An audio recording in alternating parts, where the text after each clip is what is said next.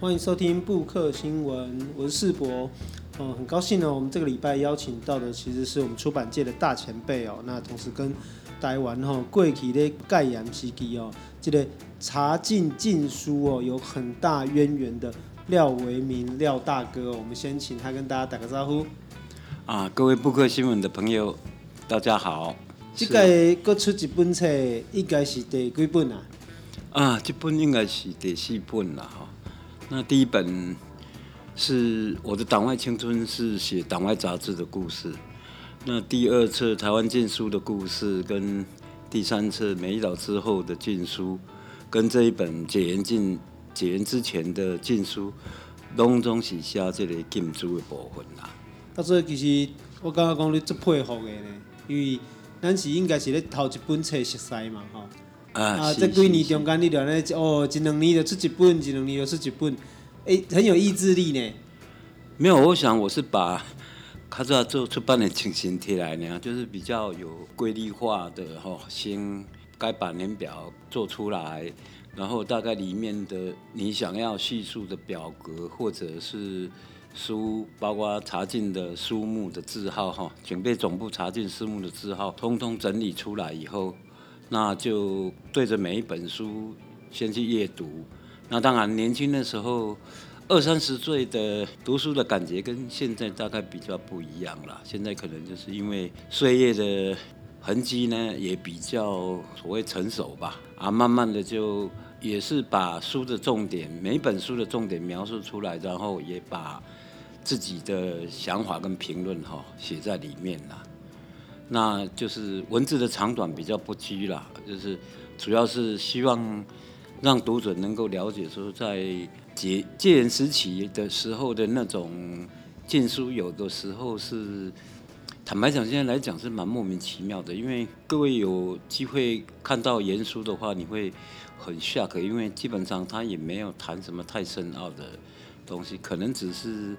在反驳蒋家的，就是一般我们来讲的话，可能就是对蒋家的统治有些妨碍或者有异议，发发出声音来而已嘛。谢谢哦，这跟各位听众也介绍一下哦，就是我们今天的来宾廖维铭廖大哥哦，一，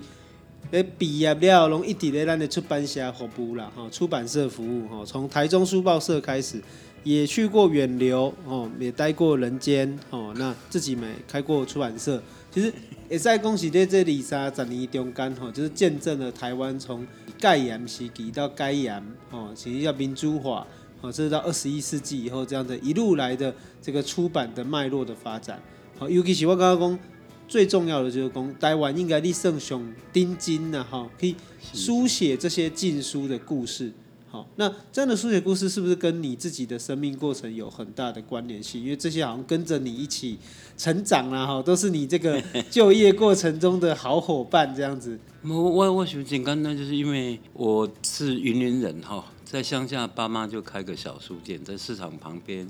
开一个小书店而已。那从小就比较喜欢阅读，因为可能看书反正也不用花钱去买，然后从大概小一的时候就开始。看所谓的成语故事、历史故事，那慢慢的在到初中那时候，我们我是到台中去考，所以那时候考上私立卫道中学是第三志愿啦，那就十三岁就跑到台中去念书了嘛。所以最近不是中央书局又开始整个新的那个嘛哈，本来是已经关掉了嘛，那当然对我来讲感触蛮深的，因为。那个地方大概我十四岁哈，就是大概距离现在已经五十五十年有了吧哈。那时候初二、初三的时候就开始去逛中央书局。台中嘛哈。啊，台中中央书局，我那时候初二、初三的时候就开始去逛去买书了。那因为书看的范围比较广，所以我爸到后来都是直接给我钱，自己叫我到到台中自己去买书。那乡下书店可能它它的范围比较窄，可能比较属于学生的东西之外，文具，然后还有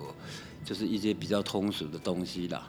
那所以慢慢的到我大学的大学的时候，那时候就已经到中华路的台中中华路的旧书摊去找一些书了。那包括就是像大学杂志啦，好夏潮。就等于是回头去找了啦，哦，因为那时候我大概是已经七七几年快八零年了嘛，那所以变成回头去找那些旧杂志，慢慢的也累积了一些，包括自由中国什么的，就是买得到就买来看。那大学毕业刚好朋友要书店的老板的朋友要创业开书报社，所以就大学毕业就直接投入到这个行业。八零年开始就碰到到。八九年这个这一段算是党外杂志的高峰年代吧，哈，因为当初我还记得八三年左右的时候，一个礼拜有十一本党外周刊哦，那个是抓不胜抓了。那时候每个礼拜是台北的话，花书是礼拜三，那在中南部是礼拜四哈，那就就很热闹了，反正每天就是搞得鸡犬不宁的，那常常就是中警部的叫着。每个月几乎都要喝咖啡了、泡茶了，主要就是跟你沟通，然后也威胁利诱你，所以这个中间可能当初就是比较比较年轻，所以胆子也比较大，反正基本上就认为我也没有做什么违法的事嘛，啊，所以就比较敢冲。现在有回想的话，有时候就觉得也蛮有趣，所以我在。大概第二本《台湾禁书的故事》里面，我就写了一一句很好玩的话，就是说，基本上已经是一个共犯结构，因为它有它的底线，而我们有我们的底线，那谁踩到红线，大家就开始有点争吵。哦，那但是因为当初警总是鼓励他们这些查缉人员哈，呃，没收了一本就有五块钱的奖金嘛，那所以是想说重赏之下必有勇夫，所以那时候因为我们台中书报社在中部算是党外杂志跟书的最大的集散中心，比那个联合书报社还多嘛，所以当初一到的话，大概就是一。一种就是三千到五千册，目标也很明显。那你想，一本五块钱，如果在书报社一次被抓三千，就是那时候一万五千块台币。我当初上班的时候才大概九千块，一万多块的薪水而已。那当然这个很诱惑，所以他们也会威胁利诱，就是吓吓唬你，就是你如果不听话，要用检肃流氓条例办你。那又利诱你，就是说，好吧，那每每收到每查进，你只要报缴一本，就给你多少奖金嘛。那这个中间就要花很多时间在那边跟他推推脱来推脱去的哦。现在想想，就是当当初那种作为，实在台湾话讲，真的是真敢大哈，真广大那刚刚去做这块呢。不过就是现在也变成人生的一种阅历了，就是也。可以经经过那个一般啊朋友大大概不会很难去想象到的，尤其现在年轻的朋友。当然，我们可能也无希望讲台湾有一天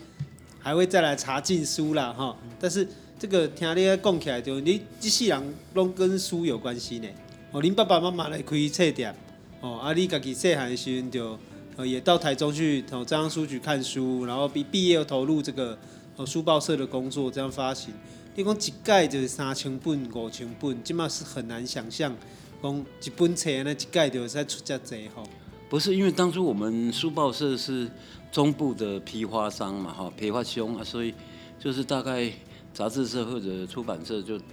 丢到中部。那我们底下，我们秋好四百几间，就是那时候的。台中县是彰化县跟南投县嘛，有四个县市，所以我们手头上大概也就有四百五十家的书店嘛，啊，或者跟书报摊嘛，哈，所以大致上来讲，你就是如果你四百五十家用五千去乘的话，基本上也不多嘛，一家大概这个十一本、十二本左右嘛。那当我们有有台中市区有有大概我记得的话，还有四家哈。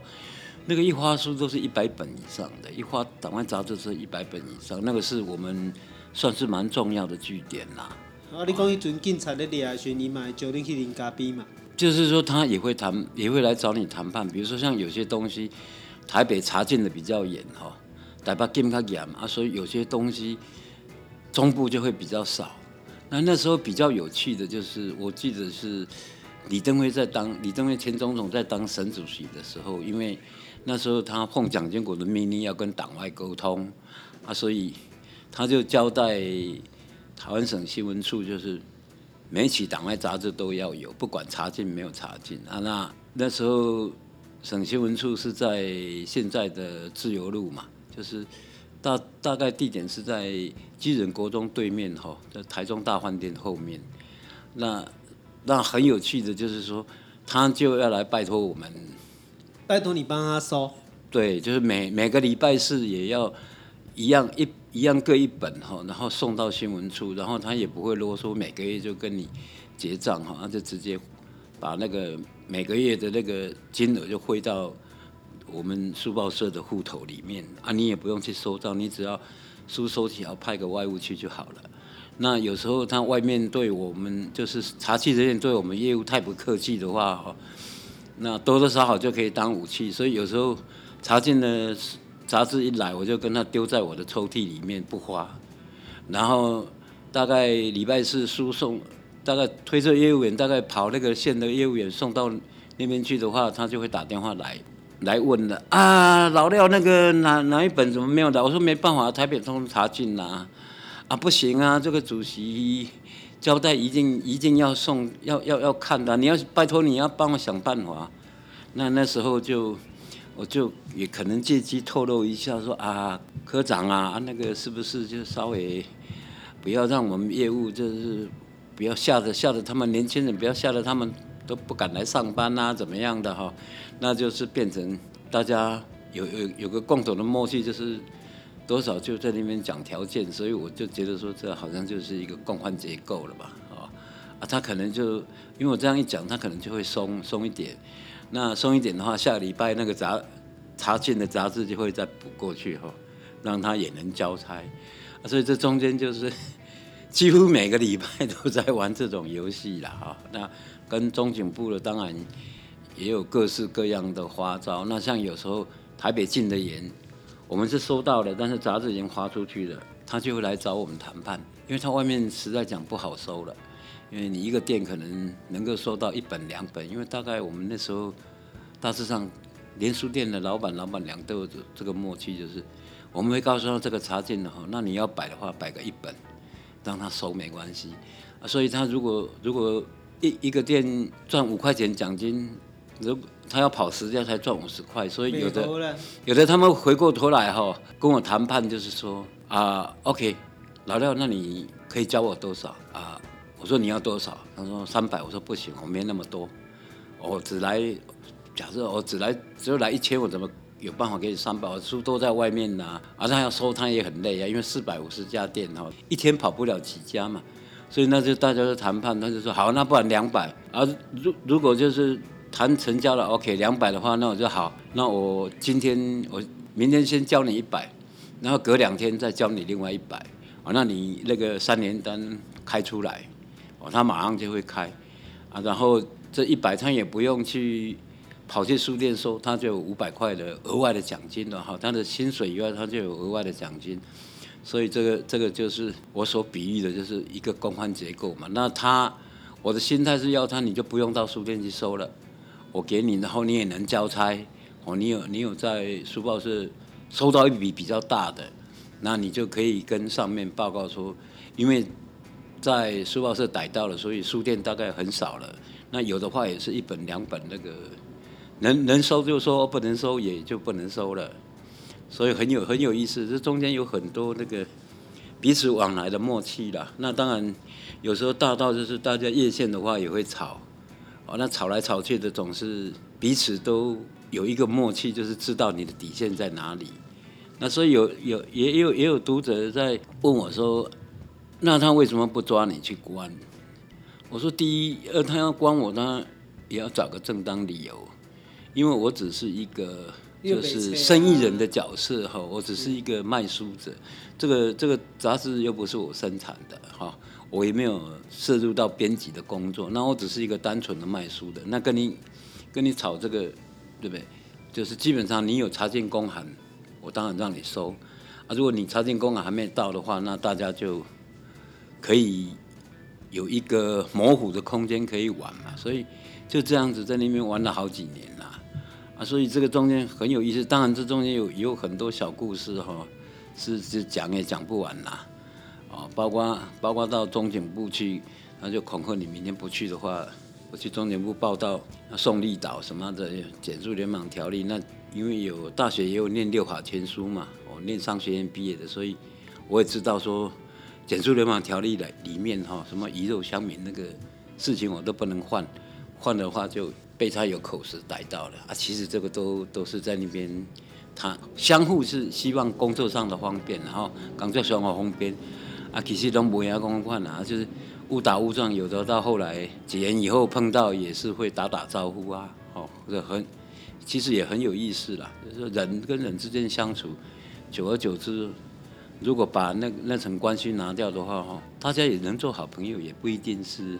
那么穷凶恶极的啦。所以这为什么要请廖大哥来讨论来聊开讲哦？就是讲，因为册内底拢是写的一本一本，就是讲跟台湾的这个过去禁书时代的这个书的故事。可是这个查禁的机制，吼，就讲这个查封的过程，吼，是讲你讲的，就讲咱的媒体，吼，跟这些所谓的情治机关的人，或是说新闻媒新闻剪掉的人来说，哦，这个互动，这个活生生的故事，其实也是非常的精彩啦。是，是，因为就你头头讲的，咱就在了解讲，哦，咱有当时咱嘛是该可以应付嘛。对对，对。那我们给他应付，当然相对我们就可以让我们的这个书店比较不会被骚扰。对。啊，甚至让想买。这些党外杂志的人哈，伊要去册些册店买的时候，较袂有人怀疑讲是哦，到底是不是要来查封还是啥的吼？而且这个一来一往之间，其实是有很多智慧啦，毛做做这故事也在和大家分享啦。哦，啊，不过安尼下来，应该这本应该剩第三本嘛？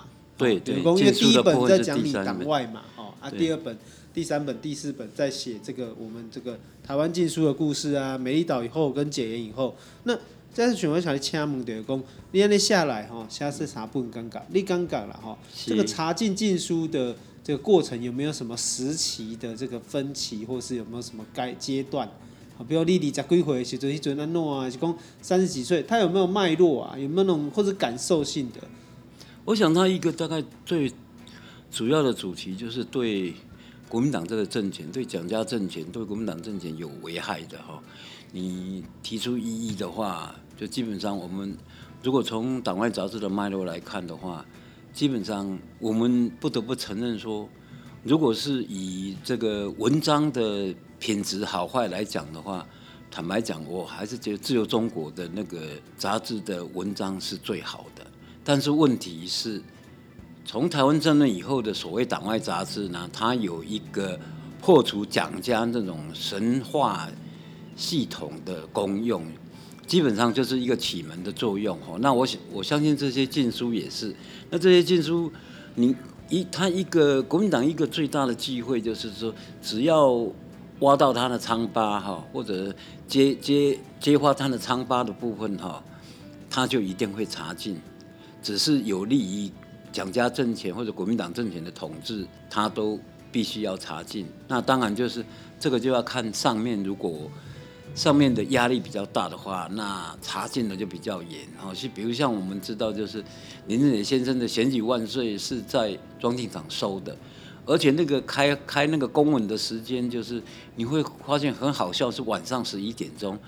我说这个中华民国警备总部这个军人，如果是用这种精神的话，那我们不是早就反攻大陆了吗？好，晚上十一点还跑到装订厂去要查禁书。那你看这种精神是多么的令人尊敬啊！但是如果把这个精神弄到来反攻大陆、消灭共匪的话，那不是更好吗？其实他只会留在台湾欺负老百姓嘛。因为郑杰当时是所谓正大的研研究生嘛，那就是包括他们的训导长、什么教官嘛，一大票都跑到庄庄定场去。哦，那那个事事情的来龙去脉，哈，姚嘉文律师也讲得很清楚。就姚嘉文律师同意，他说大概是在傍晚的时候拿走一本完整的《选举万岁》，就是等于是让他们师长给给郑大一个面子这样子哈。那结果大概五六点拿走书，十一点查禁公文就来了。那你你可以发现说，这个而且这个十一点是晚上十一点啊，哦，那你就会发现说，基本上来讲，他已经有一整套的那个，就是这些年来一直从。档案国家档案局里面申请出来的这个影印的资料，你也可以发现说，包括他在查禁的公函上哈，也一直在进步，到最后是已经把那个东西已经列在上面，然后你这个要查禁你这本书很简单，就是你某某书，比如说哦，解严之前的禁书，你的部分文字啊是啊，就是牵扯到这个啊违反了这个台湾地区戒严时期出版物管制办法第五款、第六款、第七款，那个都已经用画的就好了，因为它基本上都已经印刷成册的，然后就是已经可以直接。填填几个文字就可以送交你，就可以跟你把这个书查禁了。那所以基本上来讲啊，就是去年我请朋友帮我处理的，也收到了吴泽老先生无花果的，一九七零年的时候进查禁的那整个所有，包括林百出版社的发行人林火先生，然后装呃印刷厂的经理都到警察局去做了笔录，然后。林火先生还到警备总部去做了笔录，啊，那大概那个资料大概有二十几个 page，那就整个来龙去脉，就这查禁这本书整个来龙去脉。当初一九七零年，就民国五十九年的时候，差不多就是台湾地区戒严时期出版物管制办法刚实行的时候，那就比较完整的哦，我们可以看出来。我我我想这个部分我我会。写写成一篇文章哈，来向各位报告了。这可能是在下一册书里面，那也很有意思，就是他所有的那个文字档案资料都在，而且那个笔录都是手写的，手写的真迹啊。所以这个廖大哥讲的其实是那个啦，就是我们在这一本哈两百二十五页这边有提到，就是吴浊流先生几本册啦哈，无花果嘛，几本册的公里里版。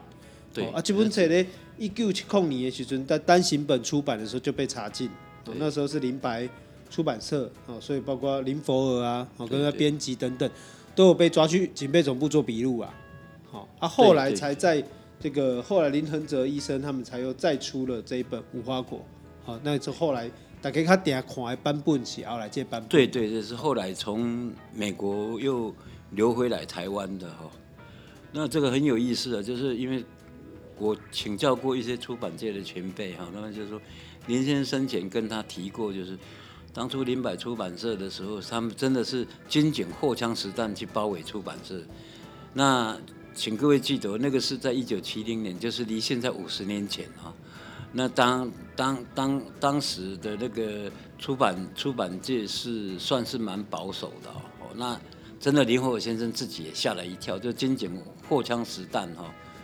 包围了林百出版社，然后到里面直部收，就好像收到了四百多本《无花果》的第一版本，第一第一个三十二开的版本啊，那所以他也吓了一跳，所以就是我也请教了出版界的前辈说，真正他们在恐怖，因为我也吓了一跳。后来是到可能查进那个一到一应应该到一九七八年险几万岁的时候。才是比较严重的情况，就是说，也是军警包围的装订厂哈，连附近的箱子都行啊都封起来哈，就不准，除非你能证明你是这这里面的居民，不然根本不给你进去嘛。那再后来我们知道，就是啊，一九八零年。黄天武先生的钟鼓楼哈，那个金阁楼哈，楼梯的楼，楼梯的楼，那也对对对，那也是出版一起，因为那所有大概五万册，通通在装订厂，就通通一次没收。所以现在坊间我我见得到的，大概都只是流传着，就是影印本而已。那前一阵子有看到那个正版书的封面哈，那个是应该是黄天武先生提供的，所以。这本杂志大概在坊间的话，基本上算是没有在流通的啦。以基本上当中，我可能只有黄天武先生本身可能有个几本书而已了。啊，咱都讲到无花果嘛，吼、啊，你这本册这届这本其实讲到真济，东华时期也是讲迄个时阵互人查禁的册来对，包括了林浊水先生的《瓦解的帝国》嘛，对，施明正的。岛上爱与死嘛，是是，然后李敖的，哈，好几本，以及就是后来我们也可以看到雷震的回忆录，哦，彭敏敏的回忆录，George Kerr 的被出卖的台湾，哦，等等，啊，这这这册来对你讲有各一本，你想要跟咱的听众朋友说，个分享的，除了无花果以外，以外，都一本你也刚刚讲，哦，特别值得拿出来谈一下。其实每一本都值得谈的，那我想谈，跟各位报告就是说。雷震的回忆录哈，我的母亲续篇哈，主要就是一九七八年，因为这个稿子哈是雷老先生哈放到他松江路的如夫人哈向云女士那边，然后陈吉再分批去拿出来。哦，这个在这个戏陈吉的这篇戏是写在那个雷震全集，就桂冠出版社一九八九年出版的。那个《雷震全集》里面的第十一册跟第十二册，《雷案回忆》哈，第一册跟第二册，其实就是这两册就是我的母亲戏编呐，就是那时候雷傅正先生把它改成两本来出哈。那陈吉跟七十年代杂志的李仪先生都各有写一篇戏，那花妈就把整个过程叙述在里面，就是他因为那时候他。郭雨新先生在美国透过朋友转达给陈吉说，雷先生想把这回忆录《我的母亲戏编》这个稿子拿到国外去出。那因为那时候是呃六百字的手稿嘛，那大概三四十万字，大概五六百张，目标很大。那雷先生那个沟子口那边木栅那边的房子是二十四小时都有特务在监监视嘛。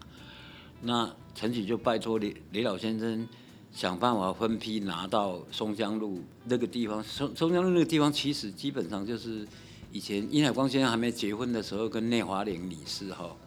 他们的宿舍。那个是我记得好像是雷先生跟台湾省政府借的。那在那个地方，然后陈吉再分批把它拿出来，然后拿出来了以后，他还透过某位台大教授去影印两份。除了也手稿以外，还影印两份。某位台大教授不能讲哦、呃。那因为他当初也没有讲明，所以我们的推测大概就因为跟这些教授有的也比较熟，所以我推测大概我知道是某人，但是因为现在除非你去问问陈吉，不然我也不敢不敢乱讲哈，因为是是不是不知道哈。那很有意思就是，然后再透过那个我们知道的，这是国外外国的这个在台湾的神父或者是。修呃牧师哈、在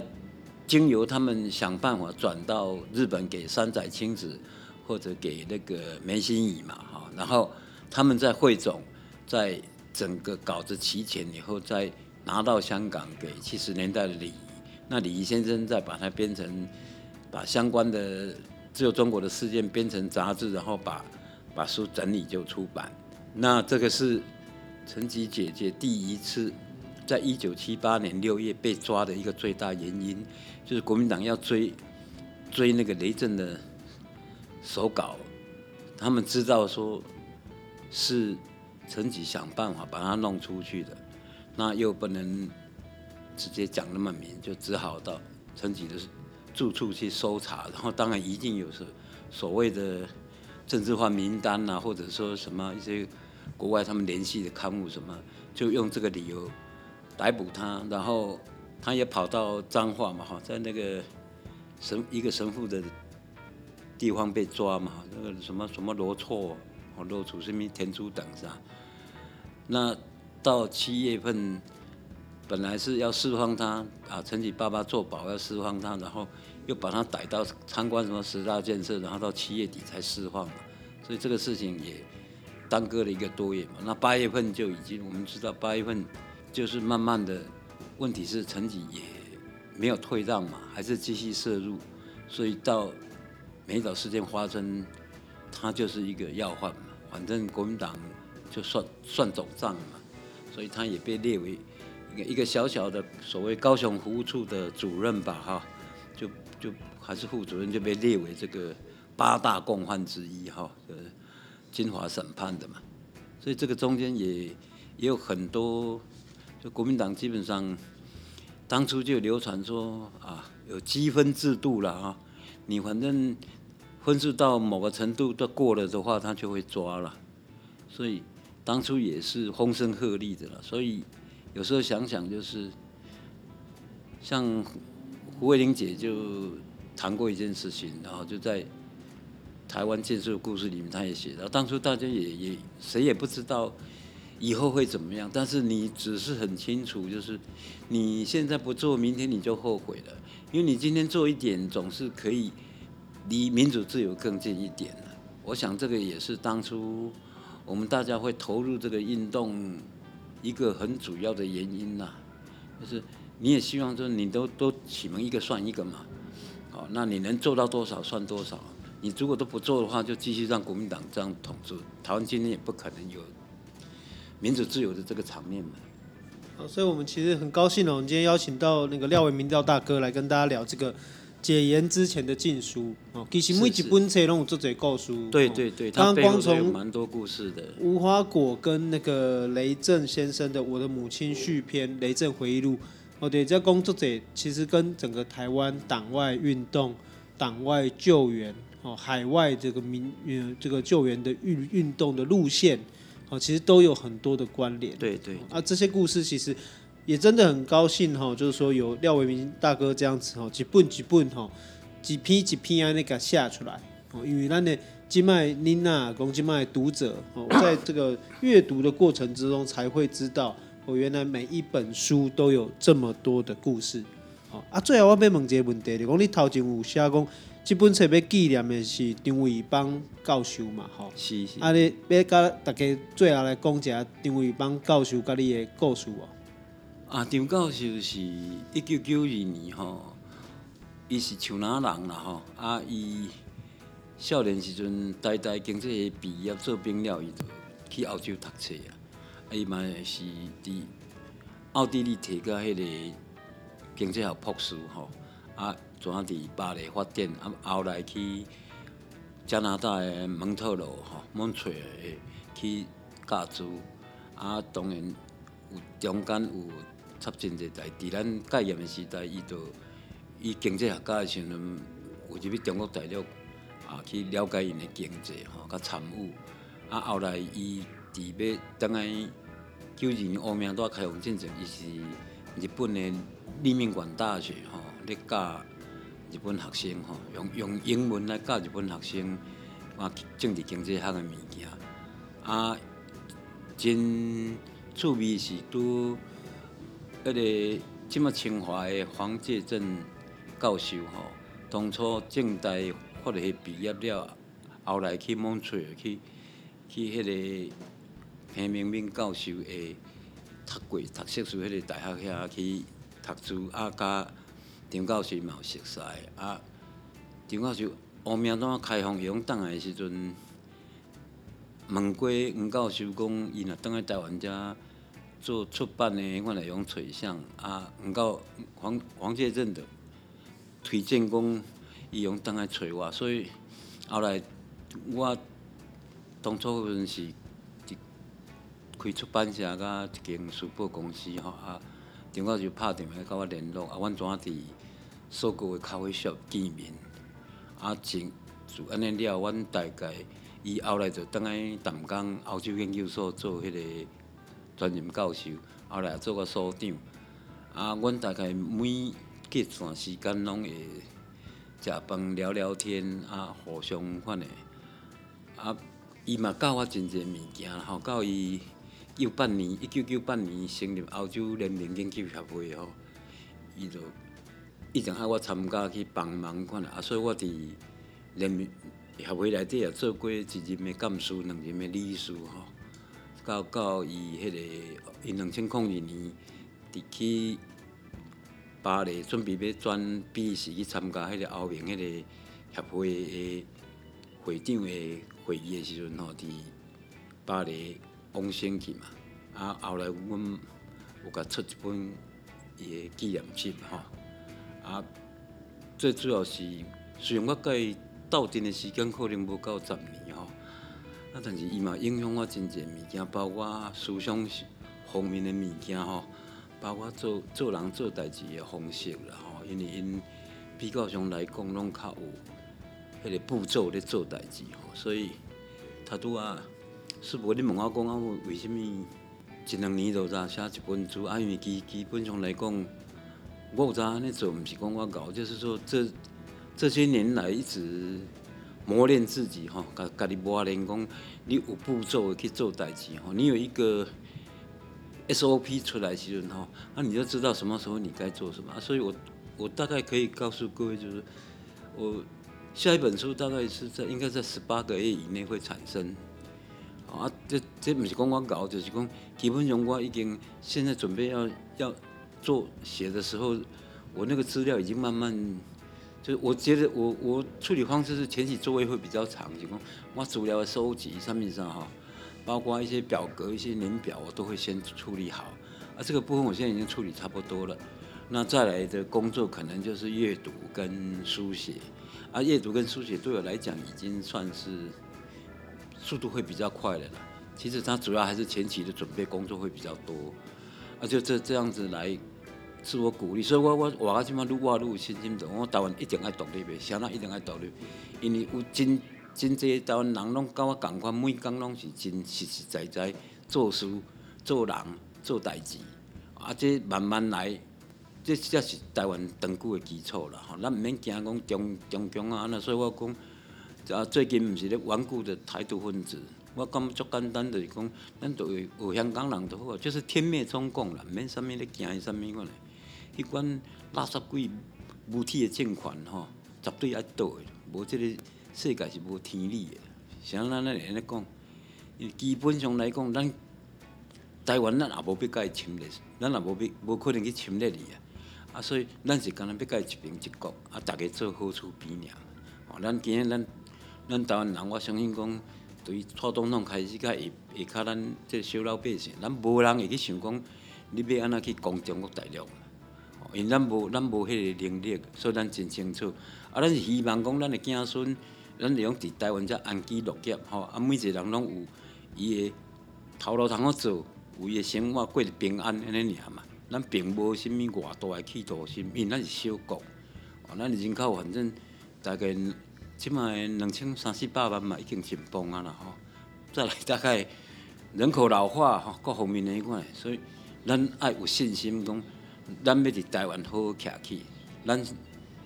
敢若正咱能讲，咱是小国小民，但是咱是好国好民。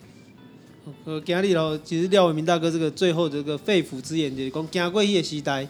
吼，看过台湾上上辛苦，吼，上封闭，吼，最封闭，吼，最禁锢。哦，最禁闭的一个社会氛围中走来哈，